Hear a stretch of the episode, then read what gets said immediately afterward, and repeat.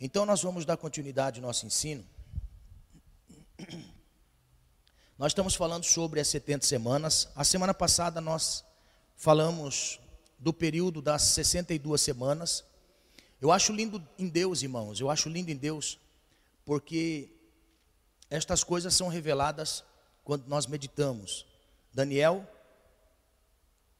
ele teve a revelação de que estava se cumprindo e foi consultar o profeta, os escritos do profeta Jeremias. E a Bíblia mostra para nós que ele teve a revelação lendo que o tempo do cativeiro tinha chegado ao fim pela revelação do profeta Jeremias. Então, logo nós entendemos que a revelação de Deus para a nossa vida vem através daquilo que nós meditamos. E Daniel é alguém que muito costume era escrever as coisas. Deus dava as visões e ele, e ele escrevia e depois ficava calculando. Então, eu acho lindo isso em Daniel. Se você olhar o livro de Daniel, você vai ver que tem essas revelações para nós. Porque não é, não é aquilo que nós adquirimos de conhecimento, mas é aquilo que nós dispomos a ser instrumentos de Deus que Deus vai revelando. Então, olha só, é, Deus é tão maravilhoso que ele disse para Daniel acerca do seu povo: sete semanas, dentro daquelas 70 semanas. É, é lindo isso, irmão, saber que Deus não conhecia apenas o tempo do povo de Israel. Por isso que ele dá um intervalo das 70 semanas, se o total das semanas da revelação do Messias e do futuro da nação de Israel era 70 semanas, Deus deu sete semanas para eles voltarem a Jerusalém e reconstruir o templo. Depois 62 semanas até a vinda do Messias. E fica uma semana. A Bíblia mostra para nós que aquela uma semana está desconexo das 69 semanas. Por quê? Porque nesse período das 69 semanas, nós temos um período que vivemos chamado tempo da graça, que é este tempo que Deus determinou para a igreja. Irmãos, a igreja é um mistério para o mundo. Semana passada nós falamos isso. A igreja é um mistério para o mundo. É um mistério, no entanto, que até mesmo o maior de todos os fariseus vai escrever ao livro dos Efésios para os irmãos de Éfeso. Ele vai deixar claro para nós que a igreja é um mistério. É um mistério. Então, quando nós olhamos para a igreja nesse período desta uma semana que falta Daniel deixa bem claro para nós que é um tempo designado à nação de Israel. Então, abre sua Bíblia comigo, Daniel capítulo 9, verso 27.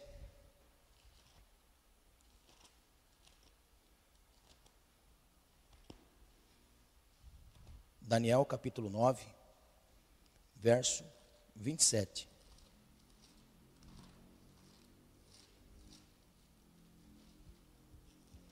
Nós já vamos entrar num momento em que se faz referência a nós.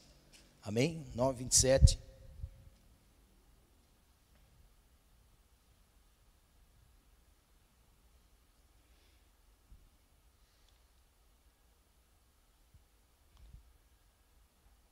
E ele firmará um concerto com muitos por uma semana. Logo nós entendemos que uma semana na revelação de Daniel se refere a sete anos. Então não, se, não são semanas de dias, mas são semanas de anos. Então, daquelas 69 semanas, tinha um propósito específico. A, a primeira parte era a reconstrução da cidade e do templo. A segunda parte diz respeito à vinda do Messias e o propósito do estabelecimento do reino Messias.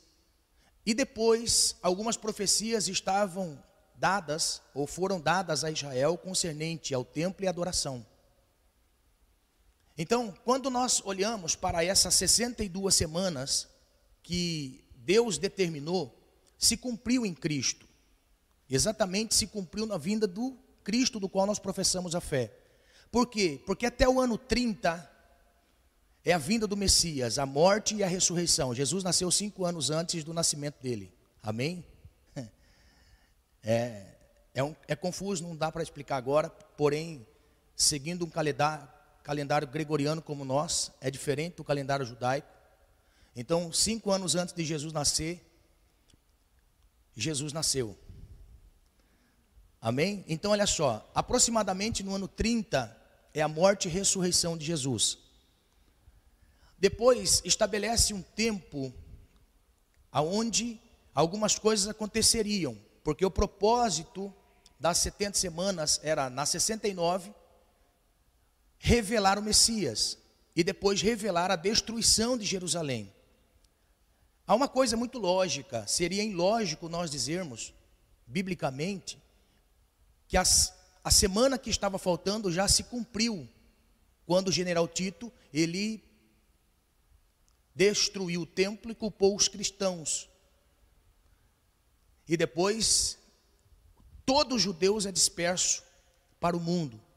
Nós não temos hoje o templo de Jerusalém e nós não temos a arca da aliança, que são dois utensílios importantíssimos para que se cumprisse as profecias de Daniel. Então, nós temos esse período de uma semana de anos que está por se cumprir. Então, quando estabelece o ano 70 depois de Cristo, a nação de Israel é dispersa, segundo uma profecia bíblica, da dispersão do povo de Israel, e novamente eles voltando no final dos tempos, seria o final dos tempos da graça, que é o que nós vamos ensinar, para iniciar um período que Deus ia tratar com ele nesta última semana. Então, esta última semana de sete anos será um tratar de Deus com de duas visões, a duas a dois, eu posso dizer, a duas instituições. A igreja que se prostituiu na graça, essa é a igreja que vai ficar porque existe uma linhagem, uma linha de pensamento e de interpretação dos pós-tribulação, tribulacionistas, midi-tribulacionistas na meio da tribulação e pré-tribulacionistas, que é o que nós cremos. Nós cremos que seremos arrebatados antes da grande tribulação e temos provas bíblicas. O pós-tribulacionista não acredita nesta última semana se cumprindo, mas esta última semana ela se cumpre para Israel e para a igreja que se prostituiu no tempo da graça. Nós vamos provar biblicamente. É a única igreja que vai ficar na grande tribulação. Então, nesta última semana, Daniel deixa registrado para nós que ele quem? O último governo que vai se levantar no mundo todo, que é os pés misturados de ferro com barro. E depois, a besta que tem dez chifres e que levanta um chifre, que tem olho, boca e diz blasfêmias.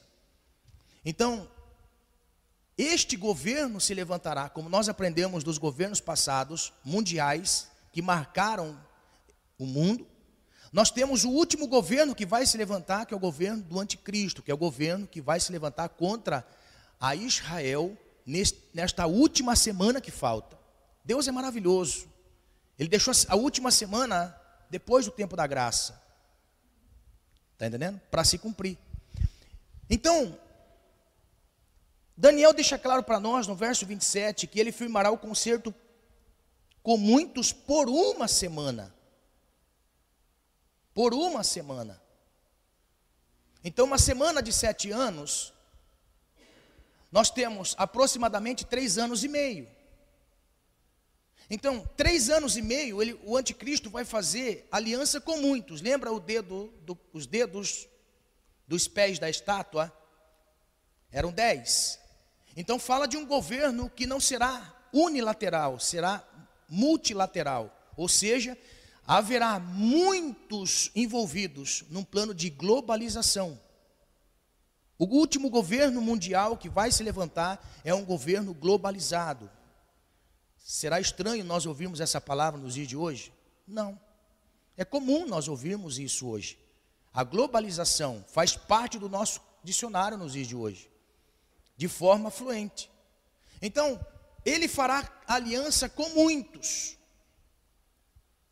num período de três anos e meio. Então, haverá nesse período de três anos e meio uma falsa paz. Nessa falsa paz, ele vai romper o tratado no meio desses anos, para terminar três anos e meio, aonde haverá uma grande tribulação, perseguição contra os remanescentes que ficaram aqui da igreja que se prostituiu no tempo da graça.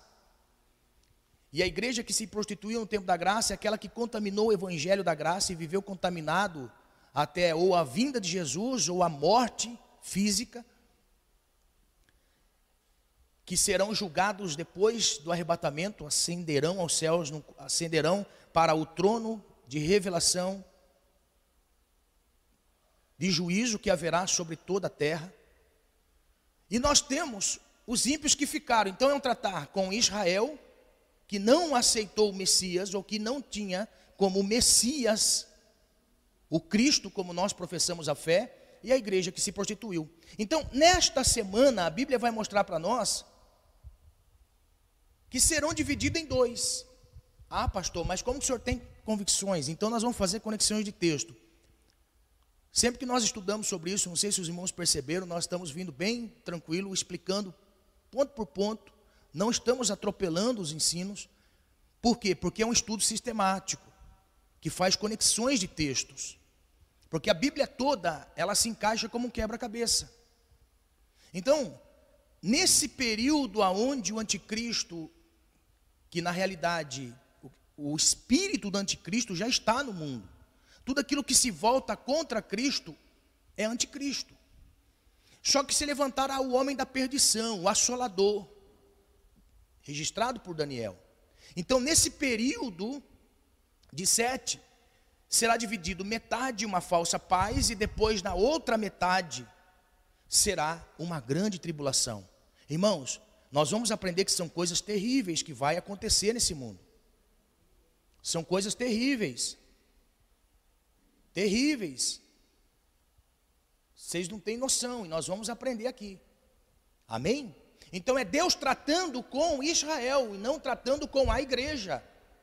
Este período de assolação que haverá sobre o mundo não é para a igreja, é para Israel.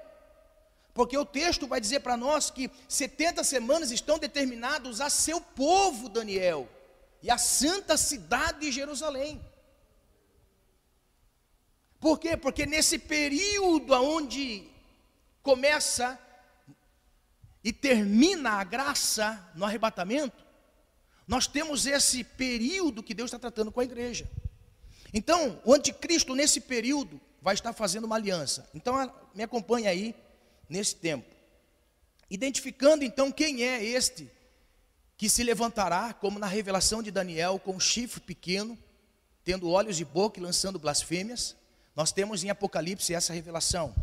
Então a Bíblia vai mostrar para nós que nesse período de três anos e meio, a Bíblia não deixa para nós o registro dos três anos e meio iniciais. Só deixa para nós o registro do período dos três anos e meios finais, que vai estabelecer este tempo sobre a terra para Israel e para a igreja que se prostituiu. Então vamos lá. Nesse período de, de tempos, só para você anotar, você que está anotando, anote aí. Abra sua Bíblia, Apocalipse capítulo 13, verso 2. Depois que você achar Apocalipse capítulo 3, verso 2, Apocalipse 3, 2. 13, 2, perdão.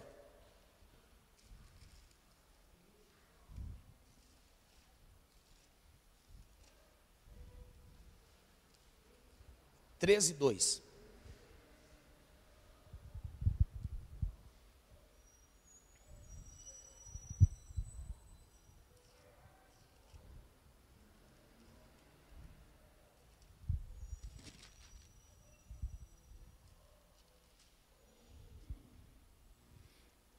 Achou? Achou? Então quem achou pode ler, faz favor.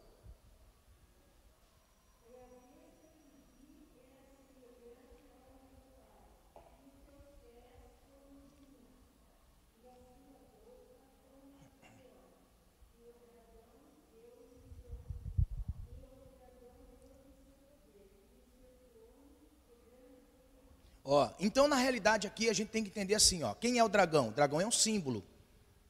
O dragão é a antiga serpente, é Satanás, tá? O simbolismo, se você quiser anotar, anote aí, o dragão é Satanás. Receberá ou delegará autoridade a este governador, a este que se levantará sobre as nações. Note a figura que é utilizada para expressar o governo deste ser. São figuras que há tempos atrás nós aprendemos. Ó, nós temos o leopardo, nós temos o urso e nós temos o leão. Lembra das nações que se levantaram? Leão, Babilônia. O urso, os medos e persas. O leopardo, a Grécia. Olha só que interessante. A besta, na realidade, será. A besta, na realidade, é uma figura de um elemento que terá a autoridade dos reis que se passaram. Nós temos a Babilônia, nós temos os medos e persas e nós temos a Grécia. Uma mescla, uma miscigenação tá? de intelecto. Então, quando nós olhamos para isso, nós podemos observar que esta, este chifre pequeno terá autoridade para governar o mundo debaixo de uma miscigenação. Ou seja, dentro deste poder globalizado, terá autoridade delegada por quem? Por Satanás, para um tempo específico. Então, quem é o chifre pequeno? É o elemento que Satanás vai usar no tempo do fim, com suas apostasias e iniquidades. Nós temos em Daniel capítulo 7, no verso 8, A confirmação de Daniel, não precisa abrir sua Bíblia, eu vou ler aqui. Daniel está dizendo assim: Estando eu considerando as pontas, eis que entre elas subiu outra ponta pequena, diante da qual três das pontas primeiras foram arrancadas. E eis que nessa ponta havia olhos, como olhos de homem, e uma boca que falava grandiosamente. Confirmação da revelação de Apocalipse, dessa autoridade delegada. Os três animais simbolizando a autoridade delegada numa miscigenação de domínio e autoridade a este ser. Não vai ser qualquer pessoa que vai ser levantado no tempo do fim. Vai ser alguém usado pelo mal. Então, Daniel, ele observa estas figuras e vai anotando porque eram para um tempo futuro.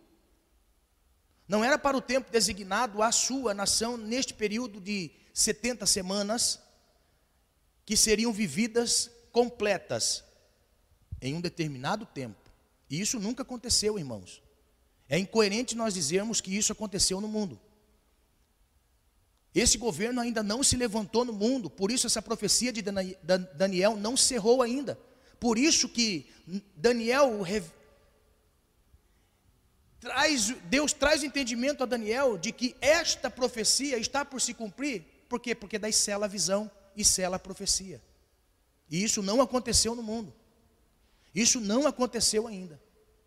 Então, quando nós olhamos para este tempo, Daniel ele vai dizer que este tempo de semanas será dividido em dois, três anos e meio. Agora, abre comigo a sua Bíblia, Apocalipse capítulo 11, verso 3 e 12, verso 6. Olha que interessante a numerologia, os números que estão aí, como batem as profecias. Não é nada desconexo, tá? É, é, é, tudo faz conexão. Então abre lá. Apocalipse capítulo 11, verso 3 e 12, verso 6. Apocalipse, capítulo 11, verso 3. Achou? Agora, marca o dedo, abre 12, verso 6. Olha que interessante como os números batem, os dias e anos batem. Hã? Diz assim, 11:3. E darei poder às minhas duas testemunhas e profetizarão por 1260 dias. Olha só, nós vamos voltar nessas duas testemunhas no período da grande tribulação. Olha que interessante. Os três anos e meios que faltam, somados, Dá 1260 dias. Agora, olha que interessante.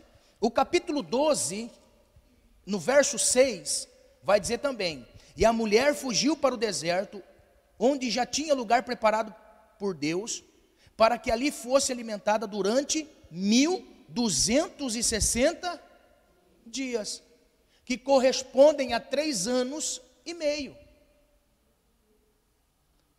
Está entendendo? Agora, para você ficar assim, irmãos, para você ver que nada é desconexo, nesse período que falta de três anos e meio, por quê?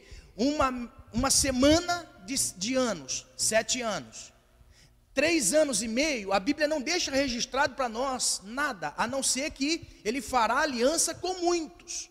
Mas na metade da semana, é nessa metade da semana, que entra o período da assolação profetizada por Daniel que haverá assolação até o tempo do fim.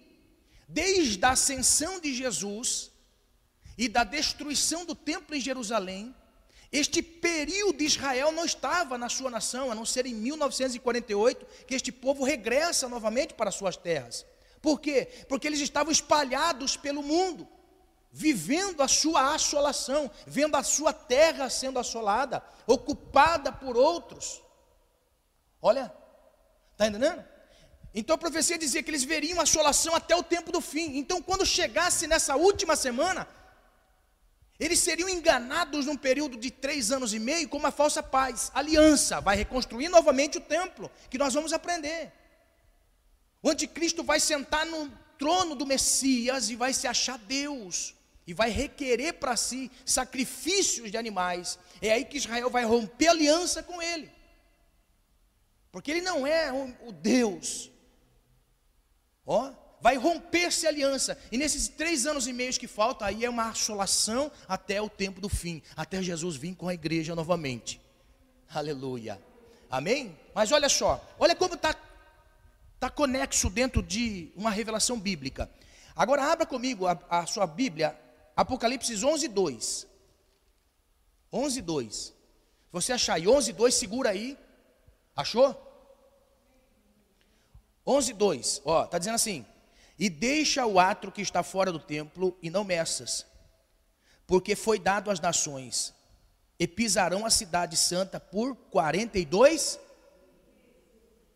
42 meses multiplicado por dias dá 1260 dias, correspondente a três anos e meio. Agora abra sua Bíblia Apocalipse capítulo 13, verso 5. Apocalipse capítulo 13, verso 5. Está dizendo assim, ó. E foi-lhe dado uma boca para proferir grandes coisas e blasfêmias, e deu-se-lhes poder para continuar por 42 meses. 42 meses multiplicado por dias dá 1260 dias correspondente a três anos e meio. Irmãos, as conexões proféticas de Daniel e Apocalipse na revelação de João diz para nós que o período da grande tribulação vai dar início na grande tribulação no final de três anos e meio. Que é a semana que se completa a primeira parte da semana não tem menção, mas tem menção da segunda parte, que é onde vai levantar o apóstata, aonde vai entrar, entrar o difamador, aonde vai entrar o assolador, revelando-se para assolar a Israel e assolar o mundo no seu governo. Olha só. Então, quando nós olhamos para Daniel capítulo 7, verso 25 e Apocalipse capítulo 12, verso 7, nós temos a revelação. Agora olha só, de mais uma profecia que corresponde a 1260 dias. Nós temos Apocalipse capítulo 12, verso 14. Diz assim: E foram dadas à mulher duas asas de grande águia para que voasse para o deserto ao seu lugar, onde é sustentada, agora note aí, por um tempo e tempos e metade de um tempo. Ó, um tempo, tempos e metade de um tempo. Ou seja, um tempo, um ano. Tempos, dois anos. temos três. E metade de um tempo, três anos e meio. Você está entendendo? Olha só, então esta semana que ficou faltando de Daniel vai se completar nesse período do tempo do fim, em que a igreja não vai estar aqui. A igreja não vai participar deste período. Não vai, porque é para Israel. 70 semanas estão determinadas à sua nação, Israel, à sua cidade santa, Jerusalém. Por isso que Israel é o relógio escatológico de Deus para o tempo do fim. Israel está designado, irmãos, para o tempo do fim, como uma referência que está por acontecer no mundo. Eu não sei você, mas é de arrepiar. Quando eu ouço burburinhos da reconstrução do templo em Jerusalém. Eles não sacrificam animais porque não tem templo. Eles não adoram o Senhor no templo porque não tem templo e não tem arca. Você acha que é por acaso isso, irmãos? Você acha que é por acaso o maior instrumento de adoração, de de referência de Deus na terra é a arca da aliança e não existe mais. O templo não existe mais. Está lá suas ruínas. Ó, não é por acaso, irmãos. Tudo Deus tem o controle. Aleluia. Nós estamos num caminho correto, nós estamos no caminho certo. Deus está poupando a nossa alma do juízo que virá sobre a terra. Deus está poupando a igreja de passar pelo período da grande tribulação. O que nós temos vistos estes dias é apenas o início de um tempo dificultoso demais que é o que nós vamos aprender também. Eu vou falar sobre a nova ordem mundial. E para falar da nova ordem mundial, do que está sendo planejado, irmãos, a China, tudo o que está acontecendo nos dias de hoje está acontecendo por causa da China, que fará aliança. Quando a Bíblia fala do material usado nos pés da estátua, o barro e o ferro, fala de dois tipos de governo um governo democrático e um governo totalitário, comunista. Você está entendendo? Amados, o que nós estamos vivendo, eu vou, por isso que eu estou bem devagarzinho, mostrando, eu quero provar biblicamente, para não restar dúvida, porque eu não tenho dúvida que nós não vamos passar pelo período da grande tribulação. Eu creio que o Senhor nos poupará disso. E um dos propósitos desse ensino é, é mostrar biblicamente que Deus nos poupará da grande tribulação. Aleluia. Então, olha só. Então, quando nós olhamos para este, estas profecias que nos diz respeito a dias, a meses e anos, a Bíblia é farta em dizer para nós que serão três anos e meio de grande tribulação dentro daquela uma semana que falta. Amém? Então olha só. O anticristo, quem é o anticristo? Ou seja, quem é o instrumento usado por Satanás no tempo do fim, com uma autoridade? Vai ser muito inteligente, irmãos. Olha só, a Bíblia mostra para nós que será uma pessoa e receberá, receberá poder mundial no tempo do fim receberá poder mundial. A vinda dele foi profetizada por Jesus. Abra sua Bíblia, Mateus 24, 15. Se Mateus estiver colocando, pode colocar, que eu vou ler aqui. Mateus capítulo 24, verso 15. Olha o que a Bíblia vai dizer para nós a respeito da pessoa do anticristo. E o que ele vai fazer, profetizado por Jesus. Diz assim: quando, pois, virdes que a abominação da desolação de que falou o profeta Daniel está no lugar santo, quem lê, entenda. É alguém que receberá poder delegado por Satanás para estar no templo santo de Deus que está por reconstruir, sentar no trono do Messias. Agora, olha só que interessante. Ele vai sentar, e Jesus disse: quando virdes a abominação da desolação. Isso nunca aconteceu. Esta profecia de Jesus nunca aconteceu.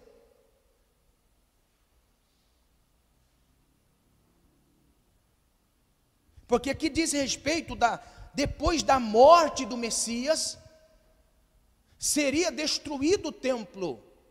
E depois de destruído o templo, não tinha templo para o assolador sentar no trono e dar-se como abominável, ou seja, um ser impuro num lugar santo, que era o templo de Jerusalém.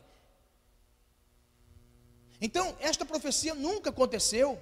Os adventistas dizem que esta profecia aconteceu, isso aqui nunca aconteceu.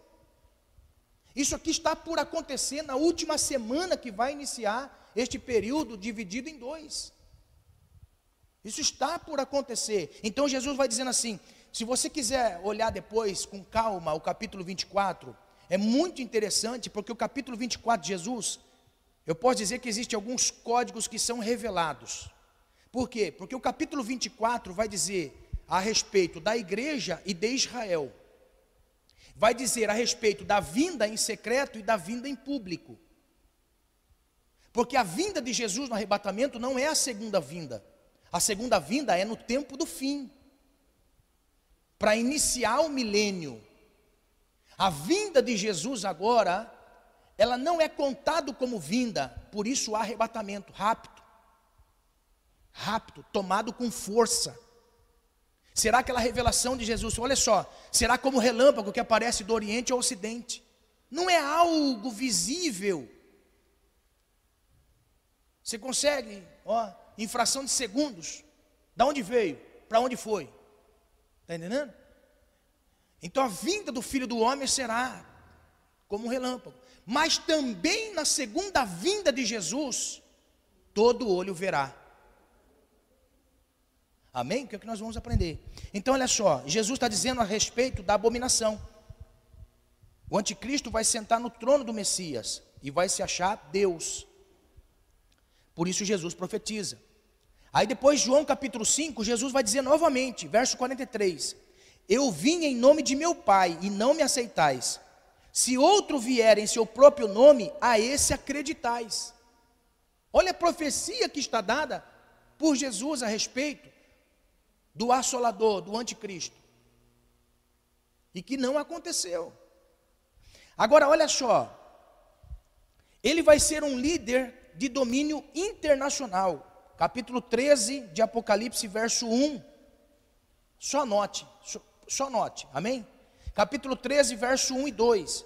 Apocalipse 17, verso 5. Daniel, capítulo 26 e 20, capítulo 9, verso 26 e 27.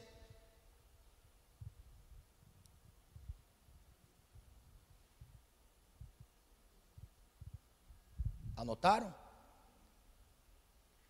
Apocalipse 13, 1 e 2, Apocalipse 17, 5, Daniel capítulo 9, verso 26 e 27. Ele vai receber poder mundial, ou seja, para se cumprir a profeta de, Daniel, de Daniel, a estátua de pés misturado ferro e barro, e a, e a besta que sobe do mar com chifre pequeno. Então é um governo que vai ser mundial, num período de sete, que é o período da última semana que falta na profecia de Daniel. Dividido em dois, falsa paz, e depois três anos e meio de grande tribulação, onde vai acontecer coisas terríveis no mundo. As taças serão derramadas, os selos serão abertos, julgamento de Deus sobre a terra. Irmão, tudo que nós estamos vivendo é julgamento de Deus na terra. É Deus querendo mostrar algo para nós. Amém? Tudo está sendo, tudo está acontecendo de forma gradativa, se cumprindo. Então, olha só. Quando diz respeito a estas profecias de Daniel, nós temos as profecias que se cumpriram em Jesus e as profecias que estão por se cumprir na sua volta. O que aconteceu de cumprimento de profecia a respeito desse Messias que nós cremos. Primeiro, extinguir a transgressão, dar fim aos pecados, espiar a iniquidade. Depois, as três últimas ainda não aconteceu: trazer a justiça eterna, selar a visão e a profecia e ungir o Santo dos Santos. Olha só que interessante. As três primeiras, Jesus cumpriu para nos trazer a ligação entre criatura e criador. Porque nós acreditamos nesse Machia, nós acreditamos nesse Jesus. Nós cremos que esse é o nosso Senhor. Então o que, que ele fez na cruz? Ó, ele trouxe just, ele, perdão, trouxe a extinção da transgressão, que eu já ensinei aqui. Ele deu fim aos pecados e expiou a iniquidade. São três profecias para o tempo do fim que aconteceu para conosco. Nós temos a liberdade, não somos o Israel de Deus, mas nesse tempo da graça, Ele trouxe para nós a expiação do pecado, Ele apagou a nossa transgressão, nos trouxe ligação para com Deus, porque Ele expiou a iniquidade. Agora, estas três profecias que ainda falta se cumprir, precisa do templo. Trazer a justiça eterna, está dizendo eterna, tem justiça nos dias de hoje? Irmão, o que nós estamos vendo é, assim, de forma tão clara, é que o mundo é injusto, que o que nós estamos vivendo é injustiça. Aí nós perguntamos assim: aonde está Deus? Aonde está Deus em tanta injustiça? Isso ainda está por se cumprir. A justiça eterna será implantada quando Jesus vier na segunda vinda, pelejar a favor de Israel e estabelecer o milênio. Isso aqui está por acontecer. Olha só, selar a visão e a profecia são duas coisas que não aconteceu ainda. Não selou a visão, por quê? Porque ainda está por levantar o governo mundial. Os pés de ferro e barro e o chifre pequeno da besta. Está por acontecer. Então não selou a visão e também não cessou ainda a profecia. Não selou a profecia, por quê? Porque está por acontecer. Agora, esta última aqui, irmãos, talvez seja a mais forte de todas. Ungir o santo dos santos, que é o lugar santíssimo, a figura do templo que representa o ser Deus, que é o lugar mais santo, aonde Deus está, na representação da arca da aliança, ungir o santo dos santos. Não aconteceu, porque não tem templo, não tem arca. Como Deus é perfeito, irmãos. Amém? Então deixa claro para nós, irmãos, que tudo isso não aconteceu ainda, está por acontecer. Esse governo que vai se levantar no mundo todo não aconteceu. Mas nós podemos ver, irmãos, que o mundo está interligado por si só. Um vírus de uma gripe que iniciou na China, não sabemos se foi de laboratório, proposital, mas que assolou o mundo e a economia mundial. Agora olha só, uma economia que faz frente à economia chinesa, que é a economia americana. Para você ter uma ideia, na força da destruição. É lógico que tudo isso tem ideologia, mas a força da destruição de uma nação em relação ao mundo. O mundo está globalizado e nós precisamos de estar atento a isso. O mundo está globalizado. O mundo está interligado e nós precisamos fazer notório isso. Por isso que nós estamos falando sobre essa nova ordem mundial, que nós vamos entrar. Ainda vou falar muitas coisas aqui ainda. Mas olha só, vai gravando. Você está conseguindo pegar? Eu não posso ser tão assim mais, porque senão, né? Vocês estão conseguindo entender? Tudo que eu estou falando é os governos que se levantaram na terra. Nós estamos falando agora sobre o governo último que vai se levantar de forma totalitária, mundial, globalizada, dentro da profecia de Daniel e de Apocalipse. Olha para você ver como faz faz conexão tudo que nós estamos lendo. Agora olha só. Quando nós olhamos é, dentro destas profecias, tem mais coisa aqui, mas eu vou, eu vou passando. Olha só.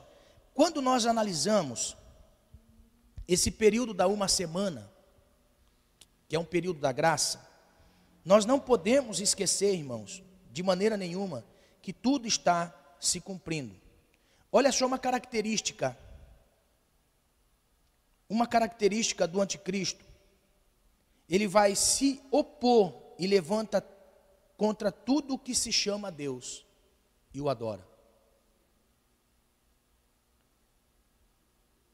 Uma das características do anticristo se opõe a tudo aquilo que se relaciona a Deus, que é uma característica. E veja se isso nós não estamos vivendo nos dias de hoje. Irmãos, se aqueles que não gostam e não acreditam em Deus tivesse autoridade para matar nos dias de hoje, ficaria pouca gente na terra. Pouca gente. Amém? Porque o Espírito está trabalhando. O Espírito Anticristo está trabalhando. E nós precisamos de estar atento. Então nós vamos entrar agora num período aonde nesse nesse período da igreja da graça que nós estamos vivendo, nós vamos eu vou falar agora sobre já que aprendemos sobre que esta última semana é uma semana de, de anos, os anos que se dividem pela metade, três anos e meio, biblicamente, está por acontecer no futuro, e muitas coisas vão acontecer e Deus está nos livrando. Então, nós temos que estar atento a um, a um evento que vai acontecer, que é a volta de Jesus. Esta volta que nós chamamos de arrebatamento da igreja, não será para todos, será para alguns, será para a igreja. A igreja fiel, a igreja verdadeira. Pastor, qual que é a igreja verdadeira? Assembleia de Deus? Não. Batista? Também não. Presbiteriana? Também não. Wesleyana? Católica? Qual que é a igreja verdadeira do sétimo dia? Qual que é a igreja verdadeira? Testemunho de Jeová. Qual que é a igreja verdadeira? É aquela que foi comprada, lavada e remida pelo sangue de Jesus, e aquela que observa a palavra do nosso Deus, que foi ministrada pelo seu Filho de forma tão gloriosa, aplicando a nós os princípios do reino de Deus. Esta é a igreja de Deus. Amém? Então, dentro desse período da graça, ela vai se findar.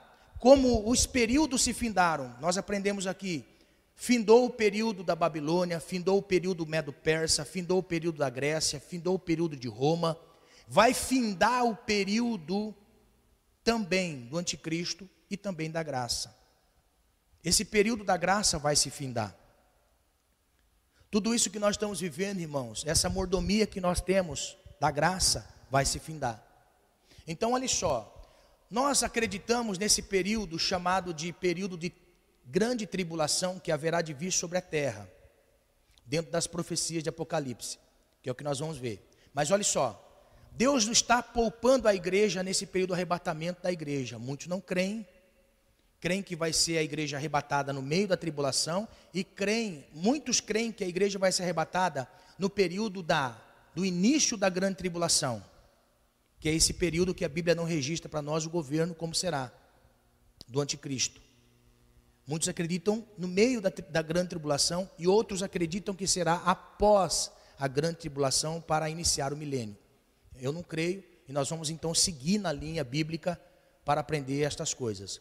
Então nós somos pré-tribulacionistas. Ou seja, se alguém perguntar assim para você: Ah, você é pré-tribulacionista, mid-tribulacionista, pós-tribulacionista? Não, eu sou pré-tribulacionista. Eu creio que a igreja vai ser tirada antes da assolação que haverá sobre o mundo.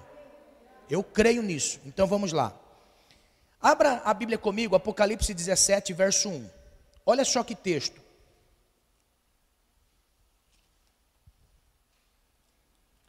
Que igreja vai estar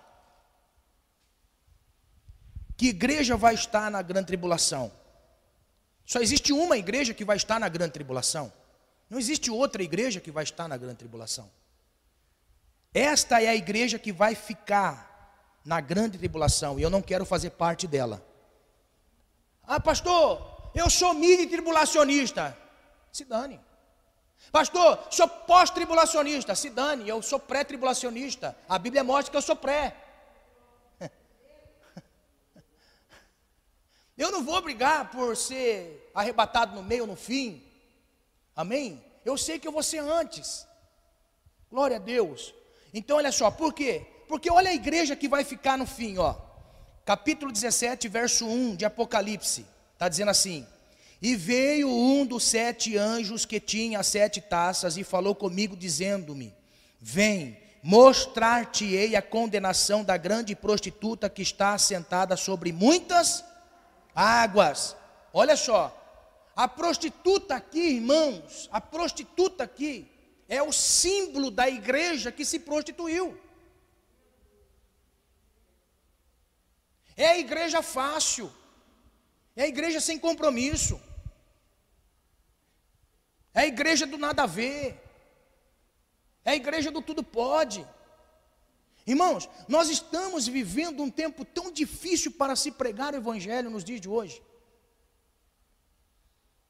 Nós estamos vivendo um tempo tão difícil por quê? Porque uma pessoa chega para mim e fala assim, pastor, olha, é pecado meu filhinho dançar quadrilha em São João?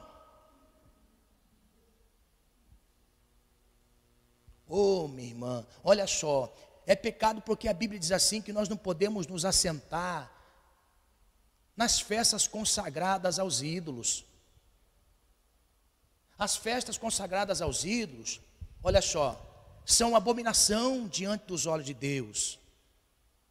Uma abominação. Isso é pecado. Isso é uma afronta a Deus. Nós servimos a um único Deus. Ai, pastor, mas a igreja lá pode.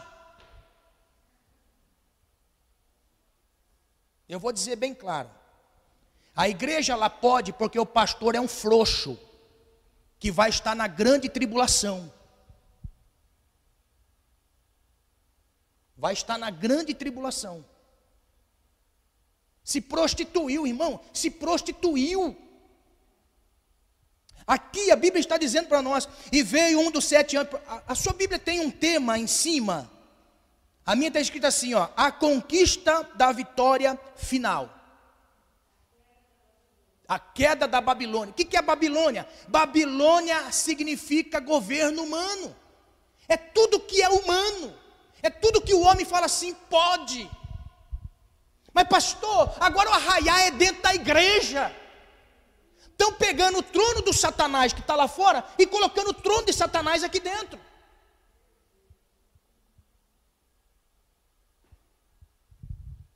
Amados, isso é muito sério, porque aqui diz respeito à nossa eterna salvação.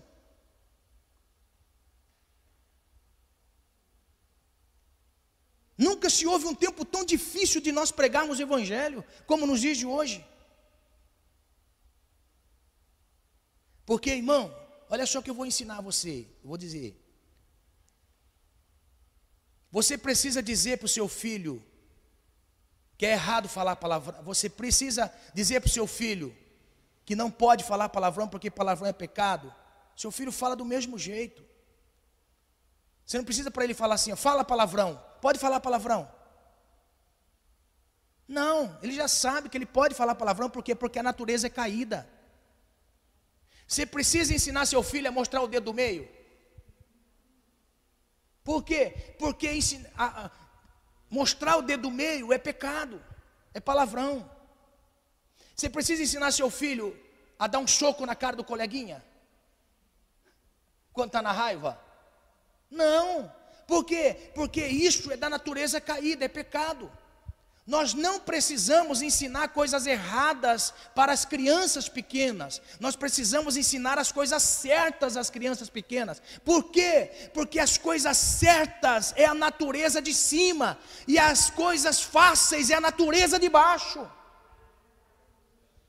O confronto de Deus não é proibir as coisas de cima, é proibir as coisas de baixo, porque as de baixo se fazem naturalmente. As de cima têm que ser aplicadas por um novo nascimento. Está entendendo? Então, olha só. Quando se prostitui, presta atenção no que eu vou dizer, ó. Quando a Bíblia está dizendo a prostituta, está dizendo de uma entidade espiritual que um dia teve a libertação e voltou a fazer novamente aquilo que fazia. Então, olha só que interessante. A igreja que vai ficar aqui na terra é a igreja apóstata, é a igreja que adulterou e prostituiu a fé, os princípios de Deus. Por isso chamada de prostituta. Chamada de prostituição. Prostituiu a fé. Olha como Tiago vai dizer para nós, irmãos. Tiago vai dizer assim para nós assim, ó: Adúlteros, adúlteras, não sabeis vós que a amizade do mundo é inimizade contra Deus? Olha como que ele associa, irmão, a inimizade contra Deus. Um adultério. Como é que João tem a revelação da igreja que vai ficar, que está em prostituição, prostituiu-se no meio do caminho. É a igreja que vai ficar, essa não é a igreja que vai subir, essa é a igreja que vai ficar na grande tribulação, e glória a Deus por isso. Aleluia. Ó, oh, então, com a qual, agora olha só o que vai dizendo, com a qual se prostituíram os reis da terra e os habitam na terra, e os que habitam na terra se embebedaram com o vinho da sua prostituição, irmão, nós estamos vivendo esses dias, nos dias de hoje. Nós estamos vivendo um tempo onde está se prostituindo o evangelho e se prostituindo. Irmãos, olha só, é muito forte o que eu vou dizer. Prostituindo o evangelho com os reis da terra. Quando fala reis da terra, não está dizendo aplicando isso a um monarca que veio de geração em geração para ser rei. Mas fala de governo. Fala de governo. Olha só que interessante. A prostituta, além de ser prostituta, ela prostituiu-se e prostituindo pessoas. Quem? Governantes. Irmão, nós estamos vivendo um tempo tão terrível. Você sabia, você sabia que quem paga os cantores evangélicos para cantar nas cidades é a prefeitura? E não é pouco não. Nós convidamos para cantar aqui, irmão eu, eu lancei muitos convites para cantores de nome. Ia, ia falar o nome, mas não vou falar por ética. De tão raivoso que eu fiquei. Tão raivoso que eu fiquei. Olha só. Mandei mensagem convidando. Depois de dois dias me responderam. Cantor não, o assessor dele. O assessor. Aí, eu, aí, conforme eu tinha pedido, né, que a gente ia ter uma, uma, festividade, que nós íamos fazer um aniversário, e assim, assim, assado, gostaríamos muito de tê-lo nesse dia de festa. Ele me mandou, eu vou mandar então para você a proposta e o contrato. Mandou, irmão. A proposta, o contato, está no meu celular, no WhatsApp. Para cantar de segunda a quinta-feira, seis mil reais. Para cantar sexta e sábado, sete mil reais. Isso é um dia. Sexta ou sábado, sete mil reais. Ó, para cantar domingo, oito mil reais. Agora presta atenção, isso não é o final, não. É oito mil reais mais passagem de avião para duas pessoas, hotel e carro alugado. Agora, olha só, irmãos, isto daí, isto daí é para uma igreja. Agora, você imagine se fosse para cantar com o dinheiro da prefeitura.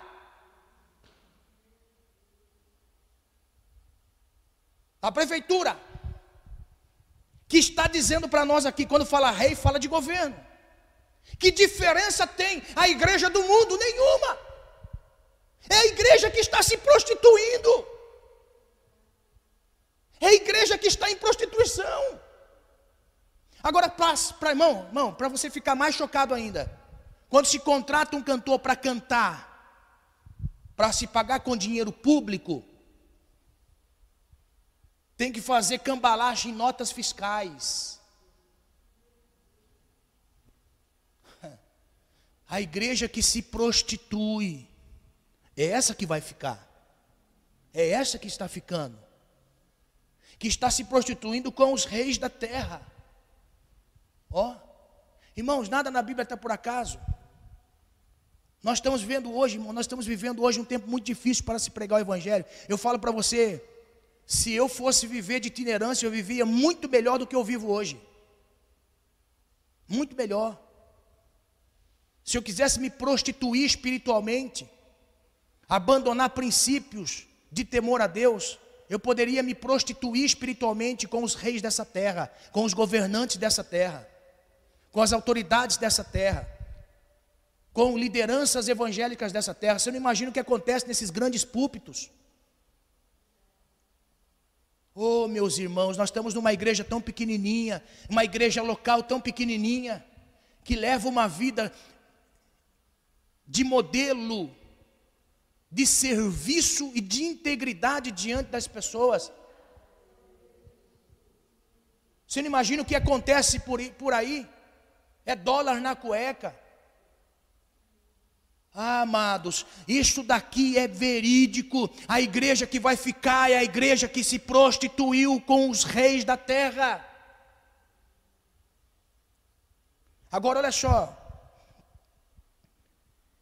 E levou-me em espírito a um deserto e vi uma mulher sentar aqui fala da besta, que está com a sua cabeça coberta com tecido escarlate, que ali simboliza o pecado.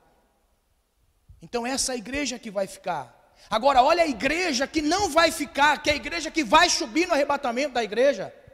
Isso aqui é só para nós iniciarmos o arrebatamento. Olha só, a igreja que vai subir, abra sua Bíblia comigo, Apocalipse 21. Apocalipse capítulo 21, verso 9 e verso 10. Diz assim: Olha a igreja que vai subir, olha onde a igreja vai estar, irmão.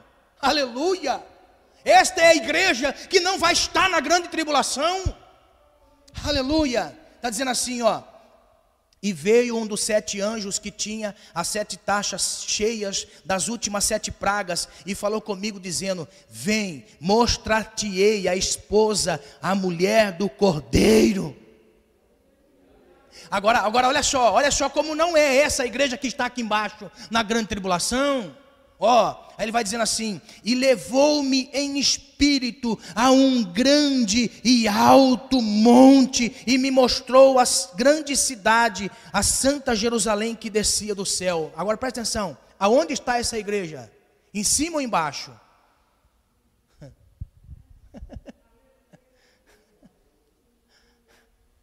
A igreja que está em cima, que foi poupada da grande tribulação, que é o que nós vamos começar a aprender. Aleluia! é a igreja que subiu no arrebatamento, é a igreja que foi tirada com força para não ver o, o mal dominar a terra.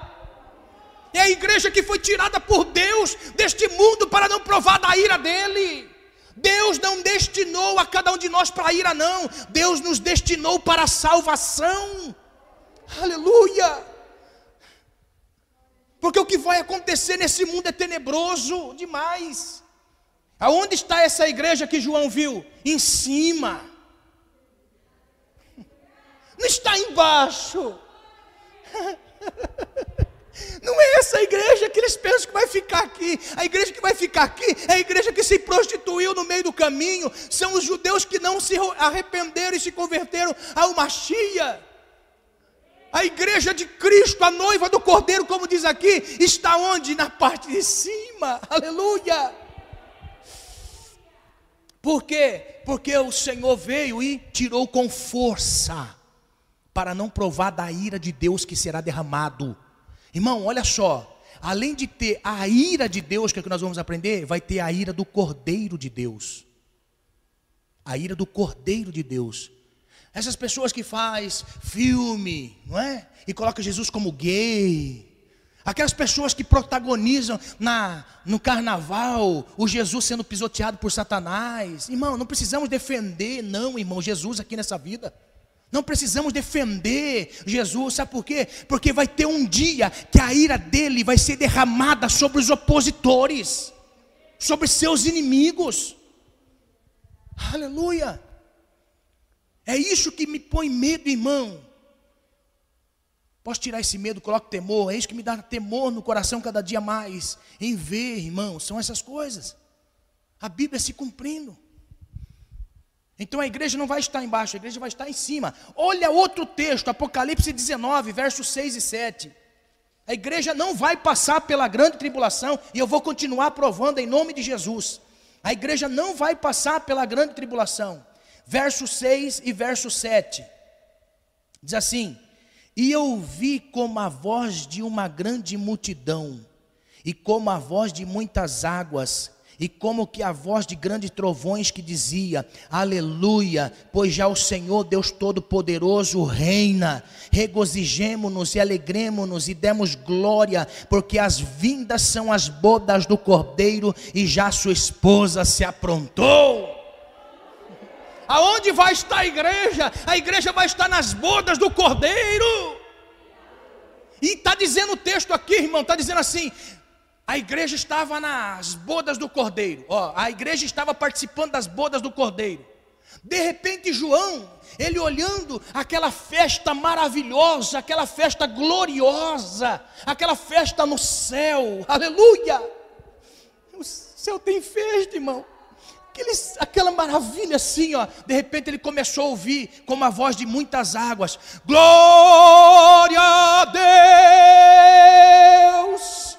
Aí um já batia de lá e falava aleluia, glória. João ficou assustado no meio. Aí alguém disse assim: a noiva do cordeiro se apresente, porque já está preparada a hora de voltar para reinar. Aleluia! Está aqui o texto, irmão. O texto está aqui. Aleluia!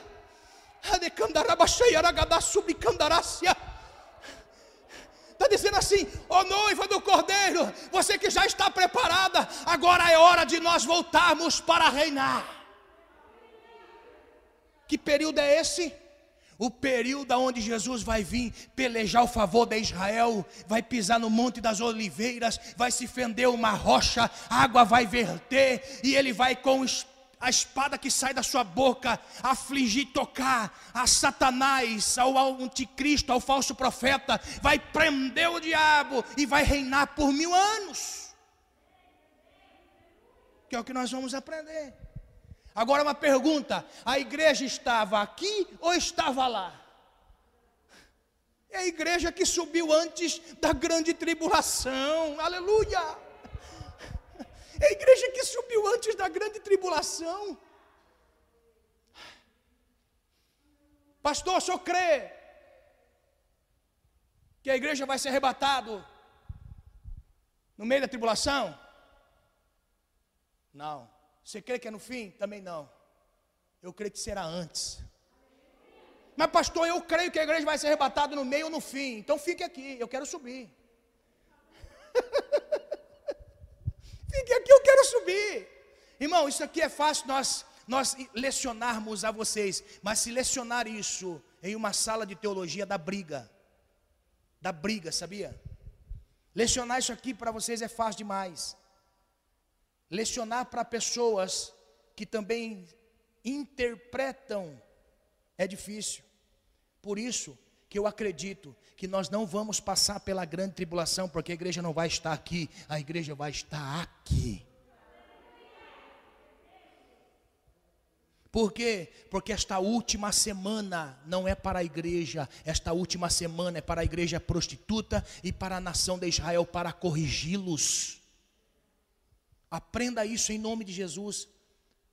Todo este mal que vai vir sobre a terra não é para a igreja não é para a noiva do cordeiro, irmão. Você já viu, olha só, você já viu algum noivo na semana do casamento permitir que pessoas vão lá e espanque a noiva? Arrebente a noiva? Hã? Você já imaginou, ó, na semana do casamento, meu amor, entraram aqui em casa e rebentaram no pau e me bateram e quase fui morta e que não sei o que, com o zóio, estou com o zóio roxo, estou toda deformada, faltando o dente. Hã? Hã? Você acredita? E depois, no altar, com os olhos roxos, voltando o dente, toda machucada. Hã? Não, eu não acredito nisso. Eu acredito que a noiva do cordeiro, a Bíblia diz que ela está ataviada, ela está preparada para o dia do encontro com o noivo. Eu creio nisso, aleluia! Eu creio nisso, eu creio nisso. Onde nós abandonamos a velha, a velha vida, onde nós abandonamos o pecado, abandonamos tudo por amor a Deus. Eu acredito nisso que quando nós nos apartamos para o Senhor, Ele também nos poupa da ira que vai vir sobre toda a terra, que é o que nós vamos aprender. Isso aqui é só a introdução do que nós vamos aprender a semana que vem. Amém? Irmãos, o que o Senhor tem preparado para nós é coisa maravilhosa. Coisa maravilhosa. Por isso que vale a pena, irmãos, nesse tempo da graça, se esforçar um pouquinho mais fazer um pouquinho mais, estar na presença de Deus um pouquinho mais, servir o Senhor um pouquinho melhor. Vale a pena, irmão, lutar contra o pecado. Não deixa nada roubar. Não deixa aquele negócio assim, ó. Nada a ver, nada a ver, nada a ver. Tem coisa a ver sim. Tem coisa a ver sim. Nós temos um Deus, irmãos, que é zeloso, zeloso. Presta atenção. Qualquer dia desses eu vou ensinar sobre tabernáculo. Eu já venho falando isso faz tempo, né? Mas olha só, nós temos um Deus tão zeloso que na construção daquilo que seria o ambiente de preparação para ele estar no meio do povo, Deus queria que eles fizessem o varão da cerca todo desenhado a cerca toda desenhada.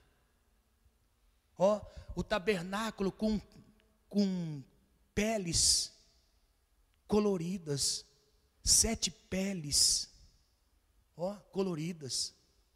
Nos detalhes, quando você observa a construção daquilo que Deus queria, era nos detalhes. Foi tanto detalhe, irmão, que uma mente humana não conseguia guardar por si só. O que, que fez Deus? Abriu o entendimento e a revelação no céu para Moisés. E Moisés transmitiu os detalhes que Deus queria que fizesse. Porque servir a Deus não é da maneira que eu penso, é da maneira que dele quer, que ele manda. Não é como eu acho. Irmão, nós temos que tirar esse eu acho do nosso vocabulário quando se trata das coisas de Deus.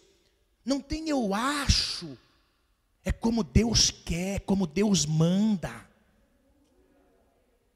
Porque nosso Deus é detalhista. Irmão, pessoas morreram porque esqueceram detalhes. Quem, pastor? Usar. Foi tocar na arca porque a arca estava caindo.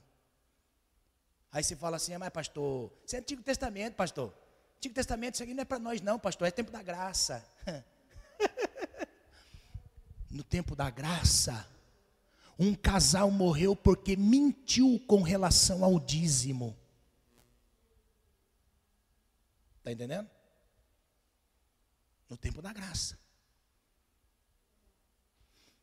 No tempo da graça, Apocalipse 19, tem um textão assim, ó, que diz ali as pessoas que ficarão fora do reino da graça. Amados, em nome do Senhor Jesus, não prostitua a sua fé. Não se renda às tentações humanas e passageiras. Não estou dizendo para você viver uma vida, irmão, separado, com uma tapa nos olhos. Não tem muita coisa boa para você ver. Irmão, você acredita que fazem 44 anos que eu moro na cidade de Botucatu? Eu nunca tinha ido na base da nuvem. Fui, glorifiquei a Deus. Você está entendendo? É? é, irmão. Tem muita coisa boa para nós vermos, fazermos. Mas nunca troque as coisas santas de Deus por coisas passageiras. Nunca troque. Não viva com um tapa nos olhos. Deus não quer isso que nós façamos. Que vivamos pobres de marré, marré, marré. não é? Passando vontade de comer as coisas, não poder. Está entendendo? Deus não quer isso. Deus só quer apenas que nós o sirvamos como Ele quer. Só isso. Que entendamos o propósito do nosso chamado e sejamos gratos a Ele por tudo aquilo que Ele fez. Porque é muito glorioso o cuidado de Deus para com a igreja. A igreja é um mistério para o mundo, irmãos. A igreja é um mistério para o mundo. Você faz parte dela. Você faz parte da igreja. Você é do Senhor. Você não imagina como eu fico depois de certas mensagens que eu ministro na igreja. Porque por mim, eu falo assim, meu Deus do céu, você não pode falar isso, rapaz, você não pode falar assim, você não pode falar desse jeito. Aí vem o Espírito Santo e fala assim, meu filho, a igreja não é sua, a igreja é minha. Prepare ela. Prepare ela. Deixa o Espírito ataviá-la.